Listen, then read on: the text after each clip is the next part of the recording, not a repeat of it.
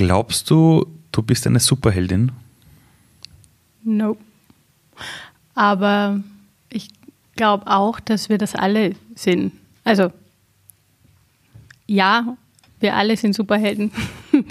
Und in dem, was wir tun, in dem, wo wir uns einbringen, in den kleinen Veränderungen, die wir tagtäglich in die Welt bringen. Ich frage deshalb, weil ich habe dich kennengelernt als, als Unternehmerin, die du auch heute bist.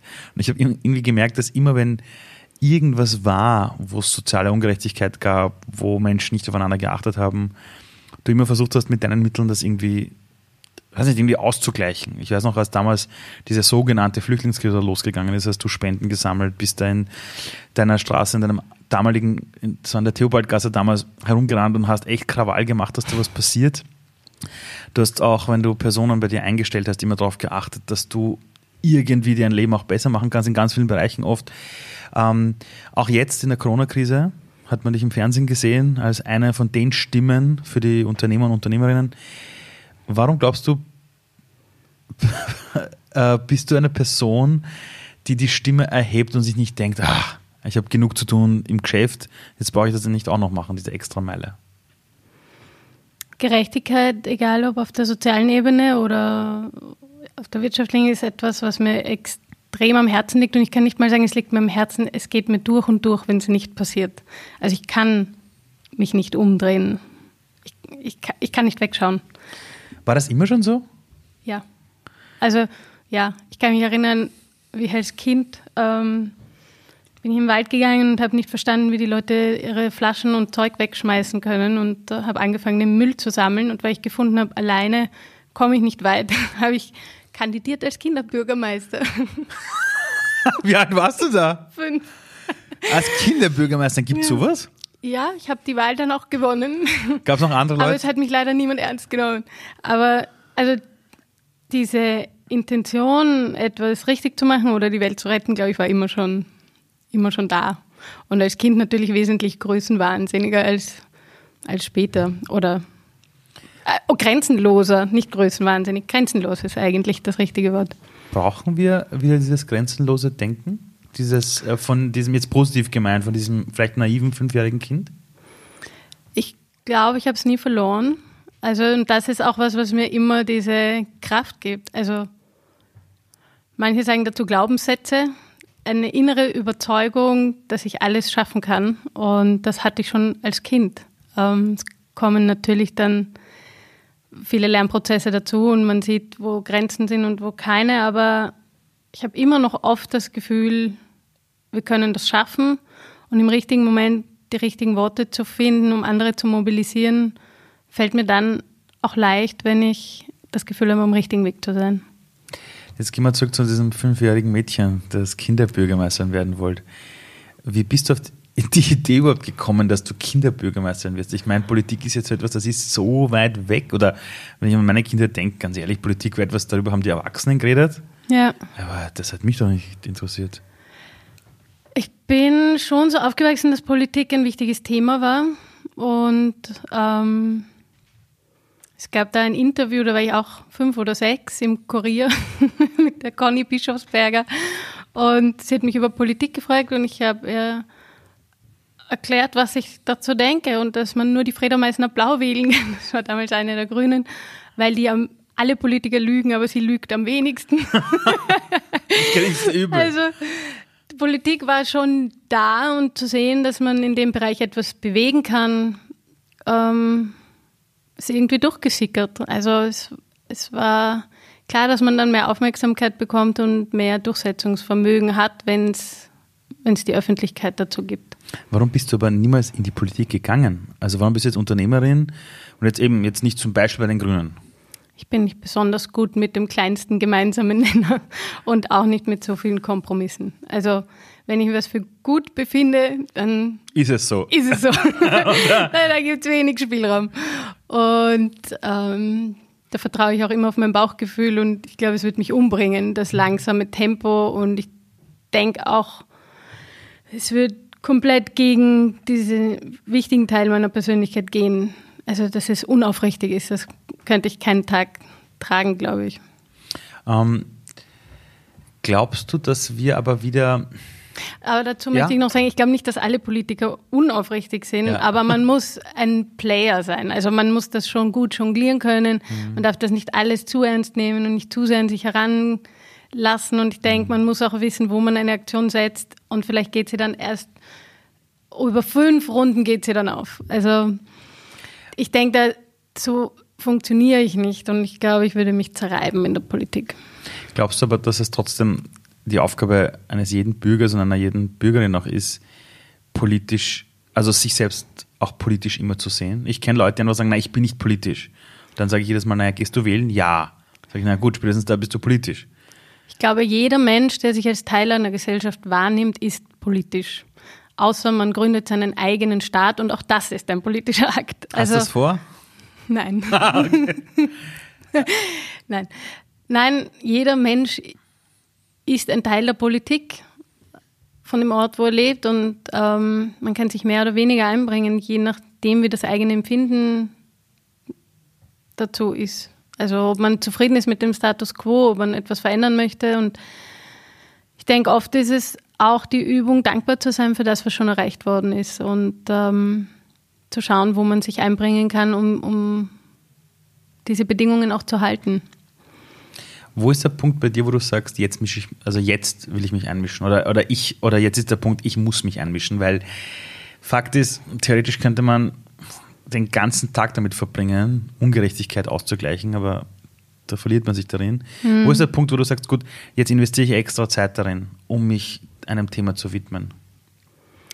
Ich denke, wenn es eine Größenordnung erreicht, eine Form von Leid oder Ungerechtigkeit, wo man sich nicht mehr ausklinken kann, selbst wenn man sich dazu entscheidet, wenig Nachrichten zu schauen oder gar keine. Aber es gibt einen Punkt, ähm, wenn der überschritten ist. Ich kann, ich kann gar nicht genau sagen, wann das ist. 2015 gab es dazu gar keinen Prozess. Ich habe äh, ein Presseinterview gelesen oder eine Geschichte in der Presse zum zu Dreiskirchen und für mich war ganz klar, ich stehe um fünf in der Früh auf und setze mich ins Auto und schaue mir das an. Also Nur ganz kurz für die Leute, die jetzt vielleicht aus Deutschland auch zuhören. 2015 war ja diese Flüchtlingsbewegung Richtung Österreich und Dreiskirchen ist ein Flüchtlingslager an der Grenze Wiens, wo sie auch damals ganz viele dramatische Szenen abgespielt haben. Und du bist damals ins Auto gestiegen und hast dann was gemacht? Also ich konnte nicht schlafen in der Nacht, nachdem ich den Artikel gelesen habe über die Zustände dort und habe mir überlegt, was bräuchte ich, wenn ich komplett auf den Survival-Modus geschalten werde. Also wenn mir alles genommen wird und auch kein Dach über dem Kopf geboten wird. Und in Dreiskirchen muss man dazu sagen, dass damals, ähm, ich glaube, eine 300-prozentige Überbelegung stattgefunden hat und die Menschen im Park geschlafen haben, eingezäunt. Die Zelte wurden ihnen weggenommen, Isomatten wurden ihnen weggenommen, Schlafsäcke weggenommen, es gab keine Babynahrung, es gab keine ähm, hygienischen Bedingungen, die in irgendeiner Form tragbar gewesen wären. Es war ein gewalttätiges Umfeld und die Stadt Wien hat nichts gemacht und ähm, es, es, war, es war für mich nicht tragbar, so mit Menschen umzugehen. Und ich wollte sehen, wie es real ist dort und mit den Menschen dort sprechen, weil es sind doch sehr viele Ethnien zusammengekommen an einen Ort, die unterschiedliche Bedürfnisse haben. Und wir haben dann sehr schnell gemerkt, dass man äh, mit jeder Gruppierung sprechen muss und quasi ein Netzwerk aufbauen muss, um, um das zur Hand haben und haben uns auch vorgetastet. Also ich hatte dann sehr schnell sehr viele freiwillige Helfer. Aber manche Dinge, wenn man sie liest oder sieht, die gehen einem so ins Mark und man kann nicht anders handeln. Oder bei mir ist es so, ich, ich kann nicht anders, wenn es mich so anrührt. Bis, bis ich das Gefühl habe, eine Veränderung erwirkt zu haben in irgendeiner Form. Tust du das auch, weil du dir vielleicht wünschst, dass dann andere Leute sich ein Beispiel an dir nehmen? Und sich denken, hey, wenn die das macht, vielleicht sollte ich auch was tun? Das ist eigentlich nie die Intention. Es kommt aus meinem Gerechtigkeitsempfinden heraus und es passiert dann aber oft. Also es kommen dann viele Leute, es kommen viele und helfen und ähm, ich freue mich, wenn, wenn sie dann unsere Botschaften übernehmen oder die Expertise, die aufgebaut ist, übernehmen, weitertragen, weiterführen und ähm, ich freue mich, wenn was passiert, aber es ist nie die Intention dahinter. Du bist jetzt Unternehmerin und das ist ja schon doch ziemlich lang. Also wie lange bist du jetzt Unternehmerin? Seit 2011. Ähm, und das in der Modewelt. Warum tut man sich das an? Also warum wird man in einem Land, wo, glaube ich, das Angestelltenverhältnis ziemlich entspannt ist und ziemlich cool. Also wenn du irgendwie halbwegs einen Job hast, du hast dann Weihnachtsgeld, Urlaubsgeld, und alles ist gut. Warum wird man Unternehmerin? In einer Branche, die ja doch sehr umkämpft ist. Für mich war das gar nicht so sehr eine bewusste Entscheidung am Anfang. Also ich habe lange nicht gewusst, was ich tun soll und ähm, immer wieder Jobs gemacht. Äh, und dann habe ich angefangen zu studieren, Mode, und habe zum allerersten Mal diese Passion, diese Leidenschaft in mir entdeckt, die kompromisslos war. Also da gab es keinen Feierabend mehr, da habe ich plötzlich angefangen durchzuarbeiten von Freitagabend oder Freitag früh bis Montag früh bis zum Umfallen und es hat ich kannte diesen Ehrgeiz auch überhaupt nicht von mir selber. Ich war davor ein recht entspannter Teenager. Und welche Sache war es jetzt genau, wo du sagst, das war jetzt. Ich hatte eine tolle Lehrerin, die mir das akribisch und streng beigebracht hat. Ähm, das Handwerkliche, was mir gut gefallen hat, weil ich immer gerne den Sachen auf den Grund gehe. Und wenn ich ein Gegenüber habe, das mir das detailliert und streng beibringt und ich wirklich was lernen kann, dann, dann ja, dann zündet das bei mir. Und Aber- das Zweite war, ich hatte Lehrer, die meine Blockaden und meine Ängste, nicht genug zu sein, ganz gut bearbeitet haben und mir erlaubt haben, eine andere, also meine Kreise zu drehen und mich dabei sehr unterstützt haben, um zum Ausdruck zu kommen quasi. Also hättest du jetzt dieselben Lehrer oder Lehrerinnen in einem ganz anderen Bereich gehabt, wie Elektromechanik, Ja. hättest du dann äh, genauso Partys außen weiß nicht, irgendwie ziehen lassen und hättest gesagt, ich mache jetzt nur El- das, den Bereich Elektromechanik. Oder Wahrscheinlich wirklich- schon. Also Wirklich? wenn mich was interessiert und wenn ich dafür so eine Liebe entwickeln kann und so eine Passion, dann, dann ist es, glaube ich, relativ egal. Also damals habe ich gedacht, wie ich nach Hetzendorf gefahren bin, das erste Mal, habe ich den Garten gesehen und gedacht, hier möchte ich jeden Morgen meinen Kaffee trinken und es ist mir völlig egal, ob ich Gärtner werde oder Modedesigner. Hetzendorf ist die Modeschule. Genau, die Erklärung, Modeschule ja. der Stadt Wien, genau. Und da bist du hingegangen und hast dann irgendwann gewusst, da willst du deine Zeit verbringen. Genau, der Ort ist magisch, der ist wahnsinnig schön. Dieser wilde Garten mit der Platane ist so unglaublich schön, auch energetisch so schön, dass ich gewusst habe, hier will ich in der Früh sein. Und zwar egal als was. Als Hausmeister, als Gärtner, als Student. Es war egal. Also ich glaube, hätte mir jemand, also Mechanik weiß ich nicht, aber alles, was mit Natur zu tun hat, hätte bei mir genauso gezündet, glaube ich. Ähm, jetzt ist ja die eigene Leidenschaft zu entdecken ja oft so wie die rosarote Brille, wenn man sich in jemanden verliebt. Alles ist super und danach geht aber die Arbeit los. Ähm, was hat dich dazu gebracht, dass du, oder anders gefragt, gab es in deinem Leben als Unternehmerin Phasen, wo du gesagt hast, ich kann nicht mehr, ich will nicht mehr, aus, in einem Jahr ist das Ding verkauft und ich bin auf einer Insel und lehne mich zurück? Gab es solche Phasen oder war es immer so, pff, ich mache weiter? Ähm, solche Phasen gibt es immer wieder, wo man merkt, man hat sich selbst gegen die Wand gefahren und man kann einfach nicht mehr. Und ich denke, es ist vielleicht vergleichbar mit Eltern, die manchmal ihr Kind am liebsten aus dem Fenster schmeißen würden, aber du liebst es so, dass du es halt eben doch nicht tust und weitermachst und weitermachst. Also dadurch, dass ich keine Kinder habe, hinkt der Vergleich wahrscheinlich. Aber es kommt mir relativ ähnlich vor, wenn ich mit meinen Freundinnen spreche über Kinder haben. Es verlangt einem alles ab, also selbstständig sein verlangt einem alles ab und ähm, es ist das Zentrum deiner ganzen Aufmerksamkeit und deiner Planung und alles wird in den Hintergrund gestellt dafür. Und man gibt alles und äh, ich glaube, dadurch bekommt man auch so viel zurück, weil man sich eigentlich täglich oder fast immer außerhalb seiner Komfortzone befindet und ständig Entscheidungen treffen muss, die man noch nie getroffen hat, wo man zu wenig Expertise hat, um sie manchmal wirklich profunde zu treffen und oft auf ein Gefühl verlassen muss, weil es schnell gehen soll. Und es gibt Momente, wo ich mir denke, ich kündige, ich, ich kündige. Ich kündige mir selbst. Ich kündige mich selbst. Ich will nicht mehr. Oder wo ich so verzweifelt bin wie früher, wenn man einfach diese Schularbeit nicht machen will. Oder dieses, ja, ich will es nicht machen. Aber das Ding ist, und das ist gro die große Chance eben, man kommt nicht aus, weil man einfach haftbar ist. Das heißt, you gotta do what you gotta do. Und es ist egal, ob du willst oder nicht und ob du es kannst oder nicht, dann eignest dir an, egal was es braucht. Und das hat mich schon manchmal zur Verzweiflung gebracht, aber es hat mich auch immer im Rückblick weitergebracht und weitergebracht. Und ich kann mir keinen Job vorstellen, wo das persönliche Wachstum so stark passiert wie in der Selbstständigkeit. Könntest du dir auch mal vorstellen, was ganz anderes zu machen? Also auch zwar als Selbstständige, aber was ganz anderes zu tun, was nichts mit der Modewelt zu tun hat? Ja, kann ich mir gut vorstellen. Welche Sachen wären das? Mm, ich kann mir gut vorstellen und ich würde gern mm, noch mehr mit Menschen arbeiten, in Beratung und Coaching-Richtung irgendwann.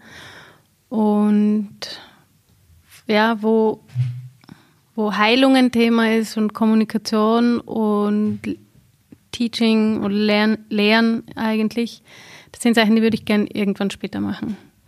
Und sonst kann ich mir viel vorstellen, weil alles, wo ich, woran ich Interesse habe, würde ich eigentlich gerne bis zum Grund kennen und nicht nur an der Oberfläche kratzen, aber es geht sich leider nicht aus. Würdest du jetzt in der Zeit zurückreisen und du würdest jetzt neben deiner 16-jährigen, neben deinem 16-jährigen Ich stehen, also mhm. neben, der, neben der Sophie, die ist 16 geworden. Nimm diese Drogen nicht. Ja, nein, das war jetzt noch nicht die Frage, aber ah, danke, ja, das lassen wir drin. Na, aber, aber jetzt stell dir vor, die Sophie, die 16-Jährige, blickt in die Zukunft und sieht dich oder sie lernt dich kennen. Mhm. So aus der Distanz. Sie weiß aber nicht, dass das jetzt mhm. sie selbst ist.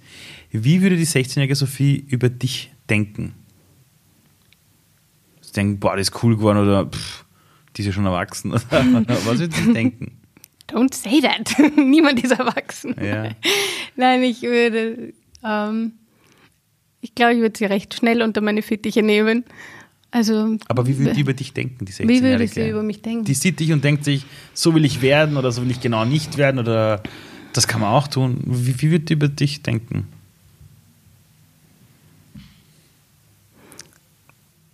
Keine Ahnung. Keine Ahnung. Ähm, also wenn ihr jemand sagen würde. Sie würde vermutlich nicht denken, dass sie das ist. Würde ihr dann jemand sagen, hey, das bist du? Ja. Was würde sie dann sagen? Ich glaube, das würde sie freuen. Ja? Ja, ich war extrem schüchtern, unsicher, ähm, eher zurückgezogen und meine Oma sagt bis heute, dass aus so einem Hascherl was geworden ist.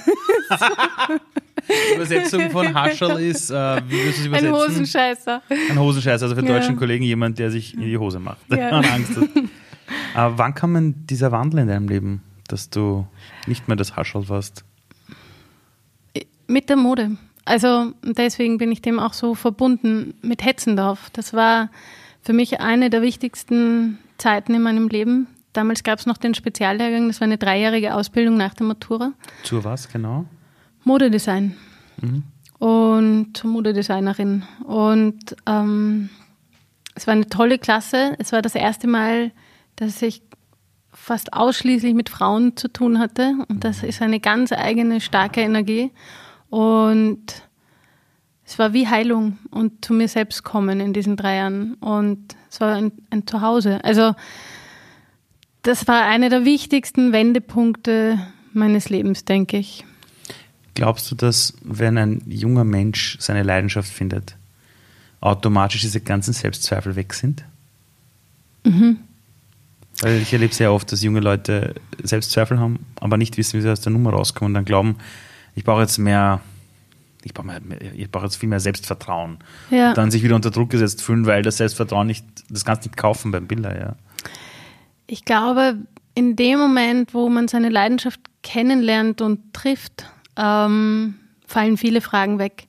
Ich habe äh, viel später gelesen, dass das, was ich in den ersten drei Jahren hatte, Flow genannt wird. Und das, ähm, also selbstständig gemacht habe ich mich nach einer extremen Lebenskrise. Es war nicht so, dass ich mit 23 begonnen habe, Mode zu studieren und ab dann war das eine glatte Laufbahn. Überhaupt nicht. Ähm, ich habe nach dem Studium zwar immer mit Mode zu tun gehabt, aber war überhaupt nicht sicher, was ich machen will, was ich machen soll. Ich habe zu wenig Selbstbewusstsein gehabt, um mich wo zu bewerben.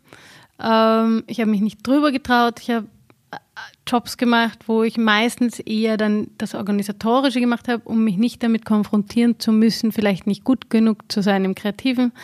Und habe da lang herumgewurschtelt, also bis ich 30 war. Und deswegen wenn das junge Leute hören, für mich sind diese Jahre, und ich hätte mir gewünscht, dass mir das jemand sagt, die Wolfsjahre. So bis 30 soll man reisen, herausfinden, wer man ist. Man soll Menschen mhm. begegnen und lernen, das Leben kennenlernen. Und dann wirst du ab 30 früh genug sein, wenn du was tust. Und ich mache, was ich mache jetzt seit neun Jahren und ich bereue es keinen Tag, aber ich bin auch froh, dass ich keine 70-Stunden-Wochen seit 30 Jahren. also, ich denke, ähm, es ist lange Zeit, bis man weiß, was man will. Und bei mir hat es sehr lange gedauert. Und ich, ich war davor, ich würde fast sagen, ein teilweise depressiver Teenager. Ich wollte sterben, ich habe nicht gewusst, wo ich hingehöre. Ich habe gewusst, ich habe wahnsinnig viel Energie, aber wohin, wohin damit? damit? Und ich wollte was Sinnvolles tun. Ich, ich hatte niemanden, der mich anleitet oder der mir sagt, hey, probier doch mal das oder das, du hast ein Talent oder nicht. Also das gab es einfach nicht. Und das alles selber herauszufinden, hat bei mir Zeit gebraucht. Und ich denke, viele Teenager sind mit dem Problem oder mit dieser Herausforderung konfrontiert, dass sie nicht die Eltern haben, die sagen, oh, und du hast da ein Talent und mach doch mal einen Schreibkurs oder geh doch mal in die Schauspielgruppe oder vielleicht solltest du Tuba lernen oder, oder Mechatronik oder Geologie. Und ähm, wenn man nicht gefördert wird und auch nicht gefordert wird, muss man sich das selbst geben. Und das ist ein sehr frustrierender, langwieriger Prozess, durch den man geht, mit vielen Aufs und Abs und vielen Selbstzweifeln. Und wenn man das Glück hat, dann irgendwann eine Leidenschaft zu entdecken, und ich würde unterschreiben, dass das jedem so geht, wenn er sich den Freiraum gibt, loszulassen von der gesellschaftlichen Norm und sich auf die Reise zu sich selbst zu begeben. Egal, ob das eine Reise durch die Welt ist oder nur im eigenen Blog. Aber diese Reise durch sich selbst kann Jahre dauern und die dauert im Grunde ein Leben lang. Aber man kommt ganz sicher zu einem Punkt, mit dem man arbeiten kann und mit dem man gerne arbeiten kann und wo man seine Fähigkeiten einbringt. Und auch das ist kein statisches, kein statischer Zustand. Es geht ja dann immer weiter und man erfindet sich neu und neu und neu und lernt und lernt und wächst und fällt und steht wieder auf. Und Für alle, die das hören und denken, aber ich weiß nicht, was ich machen soll. Genau das habe ich mir auch gedacht. Bei jedem Mal, wo ich sowas gelesen habe und bei jedem Mal, wo ich sowas gehört habe. Und es kommt, wenn man dranbleibt, immer. Wie wichtig sind aber in diesem Prozess andere Menschen, die dich begleiten oder Mentoren oder Mentorinnen oder Coaches oder ich weiß nicht, Freunde?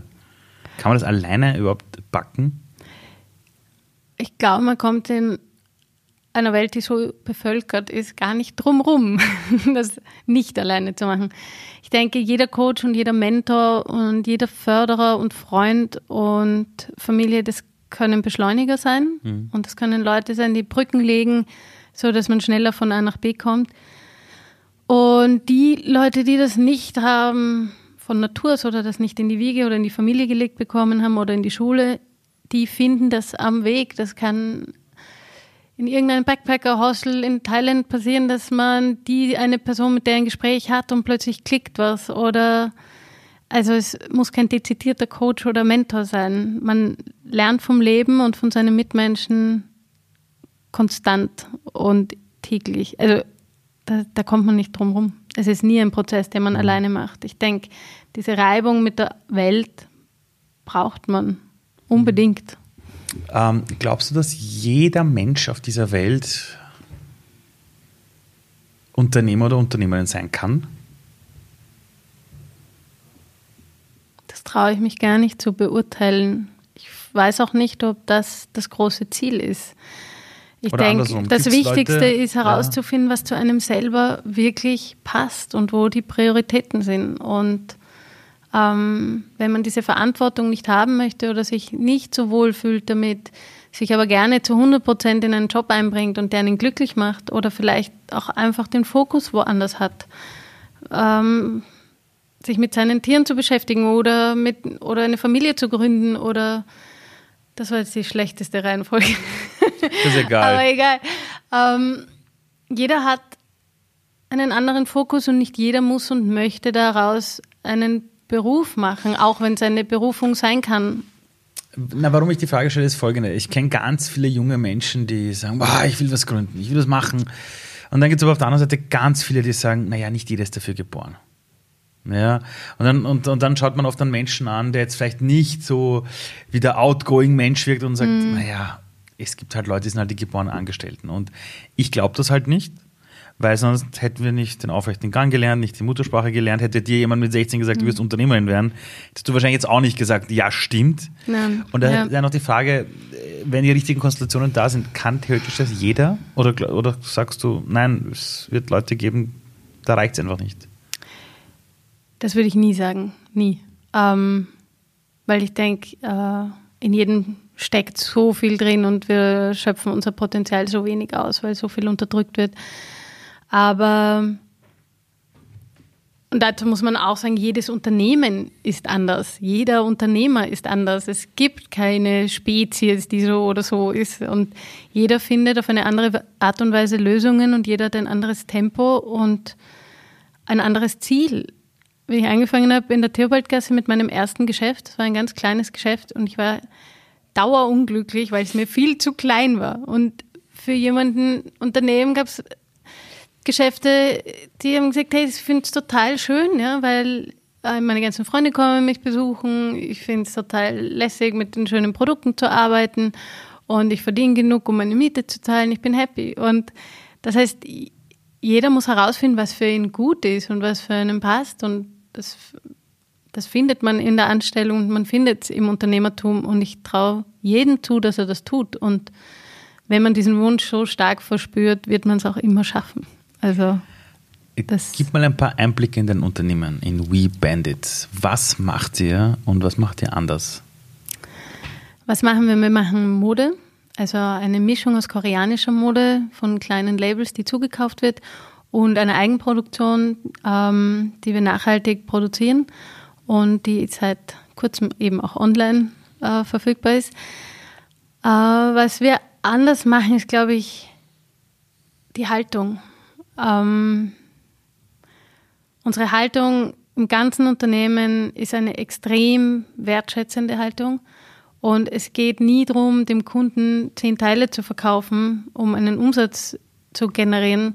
Es geht immer darum, ein Lieblingsstück zu finden, das integrierbar ist in den Kasten, dass dann ein Walk of Compliments rauskommt. Und im Grunde genommen, was darunter liegt, ist, den Frauen ihr Selbstbewusstsein zurückzugeben. Weil wer schon mal in einer Boutique gearbeitet hat, weiß, wie oft man täglich hört, ich hasse meine Oberschenkel, mein Bauch ist zu dick, mein Busen ist nicht schön, meine Beine sind nicht schön. Und jedes Mal sagen dir das Frauen und meiner Meinung nach sind Frauen einfach eine der schönsten Geschöpfe. Finde ich auch. Ja, und jedes Mal, wenn eine Frau aus der Kabine rauskommt, denke ich mir, du Traumfrau, es schaut einfach fantastisch aus und mhm. sie hasst sich.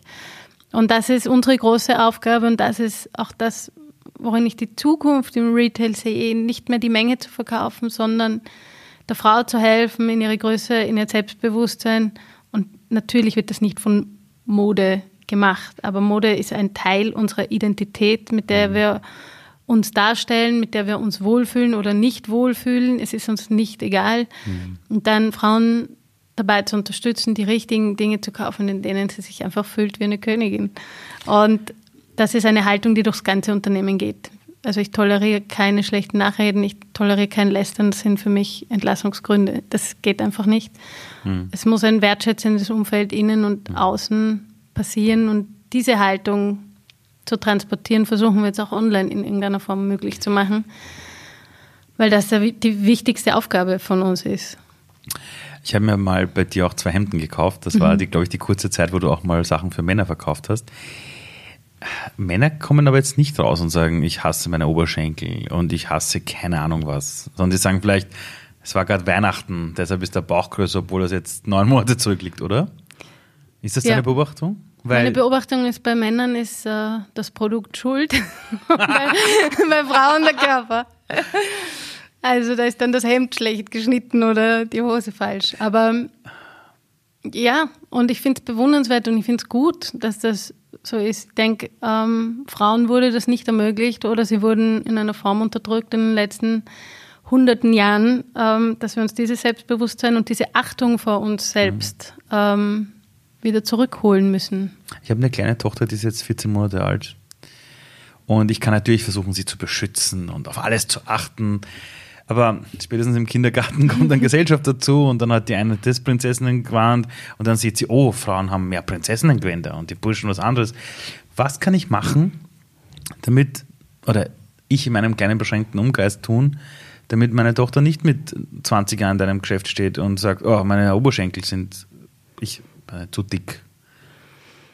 Weil das geht ja irgendwann ja mal los, dass eine Es Frau beginnt, geht sich so los, zu sehen. ja. Ich hoffe auch, dass sich die Medien ändern diesbezüglich. Mhm. Ähm, es ist immer noch überall das Gleiche. In jeder Frauenzeitschrift ist das Schönheitsideal eine Größe 34, 36 und die 400. Diät, die die gleiche ist jedes Jahr, äh, wird angeprangert und ich frage mich wirklich, in einem Männermagazin sehe ich Autos und keine Diäten. Why?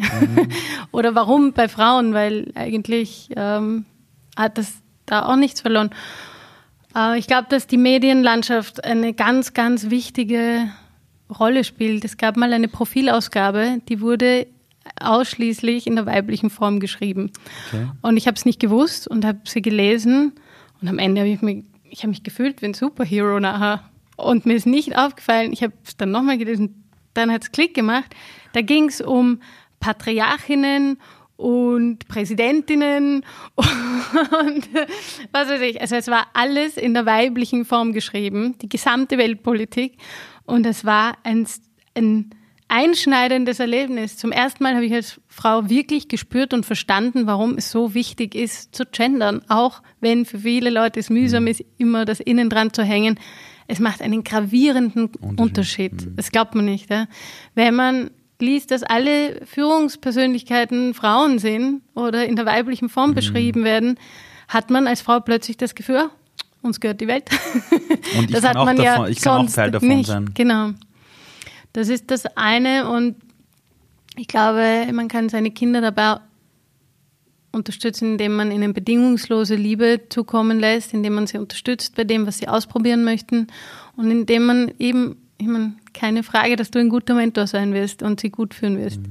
Aber ähm, ähm, ich denke, viel kommt aus den Kindern heraus. Sie haben alles. Was sie brauchen, ist eigentlich nur, dass man ihnen nicht die Flügel zu kurz stutzt. Ähm, Du arbeitest ja auch mit Influencern zusammen. Also ich glaube, wenn man in der Modewelt ist, hat man automatisch zu tun mit auch Social Media, wer trägt deine Klamotten, wer teilt das und wer shared das. Und ich bin selber jemand, ich lasse mich sehr gern berieseln von dieser Welt, aber manchmal muss man natürlich auch diese Grenze ziehen und sagen, stopp. Da wird manchmal auch bei einigen vielleicht eine Welt dargestellt, die einfach so nicht existiert. Also da gibt's Leute, denen man folgt, die sagen, alles ist echt und voll äh, real. Dann ist es die perfekte Familie und das perfekte Wohnzimmer. Ähm, wie siehst du diese ganze Branche? Ich meine, das ist wie eine Art Messer, ja. Du kannst mit jemandem umbringen oder Brot schneiden. Wie gehst du damit um? Weil ich merke schon, dass es natürlich wichtig ist, welches Bild vermittelt wird, aber es muss schon authentisch bleiben, ja. ja. Wie unterscheidest du, wie du wirbst, wie du mit deiner Mode rausgehst, wie du das positionierst? Wir haben bis jetzt noch nie geworben. Ähm, Ach so, okay. Stimmt. Wir beginnen mal, je- jetzt. Das hat mal Ja. jemand gesagt. Ja, wir haben noch nie mit Influencern in der Form zusammengearbeitet. Das war's. Ja, stimmt. sorry, mir- sorry, stimmt. Kein stimmt. Problem. Ich habe immer gedacht, wenn jemand gerne unsere Sachen trägt und sie gerne präsentiert, dann ist das toll und authentisch, Das aber wir werden niemanden.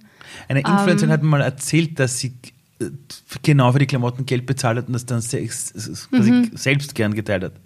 So oder so. Genau, so habe ich es auch bis jetzt gehalten. Wir beginnen jetzt natürlich. Ähm, wir beginnen jetzt äh, mit Influencern zu arbeiten, weil das für uns auch eine wichtige Plattform ist, um äh, unseren Kundenkreis zu erweitern. Wir sind momentan ähm, mit einem extremen Umsatzeinbruch konfrontiert durch die Corona-Zeit. Und online ist für uns ein ganz wichtiger Markt und wir wollen auch was verändern. Also alles, was wir online verkaufen, werden wir auch fair produzieren und nicht nur fair produzieren, sondern wirklich darauf achten, dass vom Nägern über den Knopf bis zur Klebe und zum Elastik alles zertifiziert oder biologisch abbaubar ist. Ähm, und das bedeutet natürlich auch andere Stückzahlen, um das zu bewerkstelligen. Und diese Grenze kann man nur schaffen, indem man, indem man Werbung macht. Das ist einfach so. Aber wir haben uns für einen Weg entschieden, wie er auch zu uns passt. Das heißt, ähm, wir arbeiten mit Influencern und wir stellen ihnen alle Produkte zur Verfügung. Wir lassen, wir stellen ihnen aber frei, ob sie drüber schreiben wollen oder nicht. Und sie sollen es auch nur tun, wenn sie an das Produkt glauben und ansonsten nicht. Ähm, das ist ein Grund und das andere ist, es ist total spannend, auch Feedback zu bekommen von diesen Frauen. Wir versuchen mit allen Körpertypen und Frauentypen zu arbeiten, soweit es uns möglich ist und können so natürlich auch Produkte verbessern ja, und, und hören viel zu, was, was fehlt, was gehört verändert, was gehört mhm. verbessert und ähm, das, was wir im Kleinen gemacht haben, versuchen wir jetzt ins Große umzusetzen. Und darüber kann ich dir ein anderes Mal mehr erzählen, ja. weil es ist Neuland, ja. Aber diese ganze Social-Media-Welt ist für mich trotzdem immer ein zweischneidiges Schwert. Ja. Mhm. Ich bin dort und denke mir bei vielen Dingen cool und bei anderen Dingen merke ich, wie gerade Mädchen zum Beispiel oft dort das ideale Frauenbild sehen. Mhm. Und dann verzweifelt glauben, ich bin nicht gut genug. Ja. Wie siehst du diese, weil du nämlich auch vorher über das Thema Medien gesprochen hast, das ist das eine, aber wie siehst du diese Social Media Welt? Sollten wir die eigentlich abschaffen, um den Selbstwert der Jugend wieder mehr zu fördern? Ich glaube, dass es für den Selbstwert der Jugend teilweise sehr erschwerend ist und nicht nur der Jugend. Ich fange mich selber auch immer wieder in Situationen, wo ich andere Unternehmerinnen sehe, die noch erfolgreicher sind und noch besser sind mhm. und schon eine Dachgeschosswohnung haben und dieses und jenes. Hast du noch keine? Nein.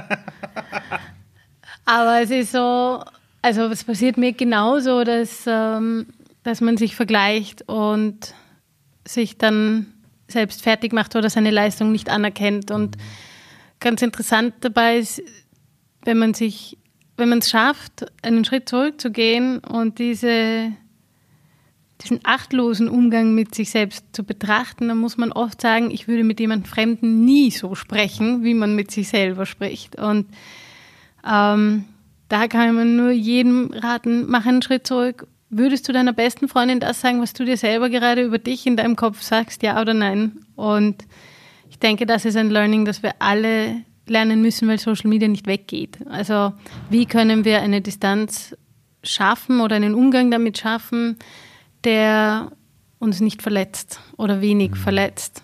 Und ich glaube schon, aber dafür ist es zu spät, als Jugendliche, die ohne Social Media aufgewachsen sind, in einer gesunden Gesellschaft mhm. sicher viele Chancen haben, zu sich zu finden und ihren Platz zu finden. Und Social Media macht das nicht leichter, aber es ist auch eine große Chance, weil sich viele junge Menschen ausdrücken können mhm. und gesehen werden können und gehört werden und sich Gehör verschaffen können. Und das ist ein, ein unglaublicher Gewinn, den die sozialen Medien uns bringen. Man kann als Einzelperson sehr viel bewegen, wenn man schafft, ähm, Menschen anzurühren mhm. und sich selbst eine Plattform zu schaffen.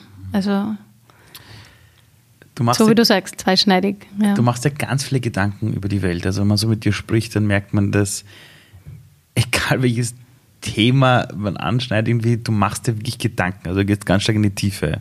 So wie das Kind, äh, wie das Mädchen, das damals diese Leidenschaft entdeckt hat. Ähm, jetzt gehen wir mal kurz in die Zukunft. Du blickst irgendwann auf dein Leben zurück. Was sollen Menschen über dich sagen? Was hast du bei ihnen hinterlassen? Wie sollen sich Menschen an dich erinnern? Hm. Ich würde mir wünschen, dass ich bei allen ein, nicht bei allen, aber bei vielen so einen Spark geweckt habe, so ein, ein vielleicht nochmal ein Stückchen geholfen habe, sie zu sich selbst zu bringen oder zu ihrer wahren Berufung. Und ähm, ja. Aber ich bin auch immer im Austausch mit meinem Kinder-Ich und mit meinem alten Ich die sind immer auch bei mir. Wenn die du, Trilogie. Welches, welches Gefühl willst du bei den Leuten hinterlassen? Ich meine, das eine ist ja, das, ich meine, das ist ein liebevolles, ein liebendes Gefühl. Dass die Leute immer das Gefühl hatten, bei dir war immer alles gut.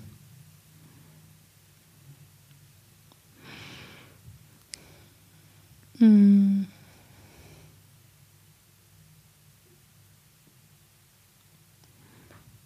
Ja. Ähm, huh. ich würde schon gern was Gutes in der Welt hinterlassen und, und, und den Menschen, die ich treffe, dabei zu unterstützen, wohin zu kommen und äh, dass sie sich positiv daran erinnern. Oder das weitergeben oder einfach als Anregung weitergeben. Für mich bist du eine, eine, eine richtige Aktivistin. Also du bist ja eigentlich, die kann man aber in keine Schublade stecken und sagen jetzt Umweltaktivistin oder Frauenaktivistin oder Frauenrechte oder du bist für mich eine Aktivistin, egal was du machst und, und das muss geändert werden und Ungerechtigkeit hier und dort. Ähm, jetzt stell dir vor, dass dieses Mikrofon, wo du reinsprichst, das geht jetzt in alle Haushalte der Welt. Das heißt, zur selben Zeit gerade sind alle wach. Wurscht welche Zeitzone. Bis in die Sahelwüste auch das fünfjährige Kind spricht jetzt plötzlich Deutsch mhm. ja, in der Sahelwüste und versteht dich. Das heißt, wenn du jetzt sprichst, hört dir die ganze Welt zu. Sieben bis acht Milliarden Menschen, ungefähr. Ja? Was ist das eine, was die, No pressure. Ja, no pressure, kein Druck. Ähm, was ist das eine, wo du sagst, wenn ich die Chance hätte, dass mir die ganze Welt einmal zuhört, was ist das, was du ihnen sagen willst? Und was sollen sie denken? An was sollen sie sich erinnern? Was ist die eine Sache, die du jetzt, ganze Welt hört zu, Du kannst jetzt was sagen und alle hören das. Was soll das sein?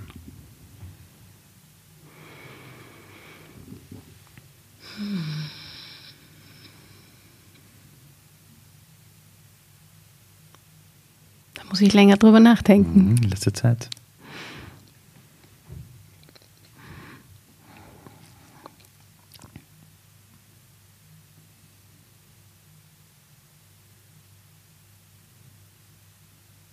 Kann das nicht in einem Satz zusammenfassen. Kann auch drei Sätze sein. Was ist das eine, was auch vielleicht aus einem Bauchgefühl, wo du sagst, es wäre so geil, wenn die ganze Welt einmal sich darüber Gedanken machen wird? Bitte keine Werbung für den Online-Shop. Ja.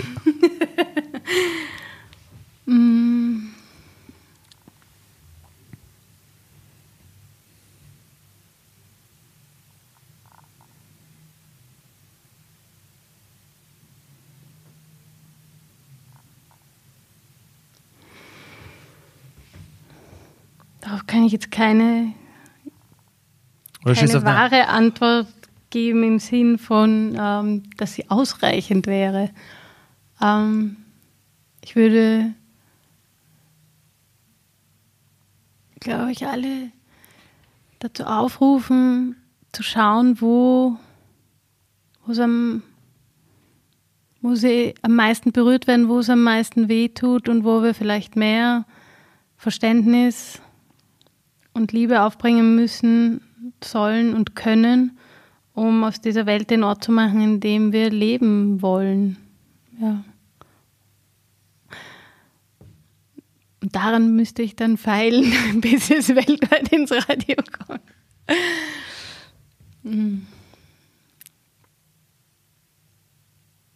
Ich würde mir einfach wünschen, dass sich jeder Mensch so gut aufgehoben fühlt, dass er sich seinen Ängsten stellen kann und aus diesen Ängsten die Stärken und die,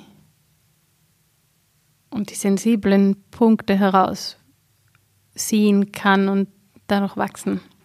Und dass man sich dabei sicher und aufgehoben fühlt und vielleicht nicht immer in seinem Umfeld, aber in etwas, was universal ist und größer als wir. Dankeschön. Danke.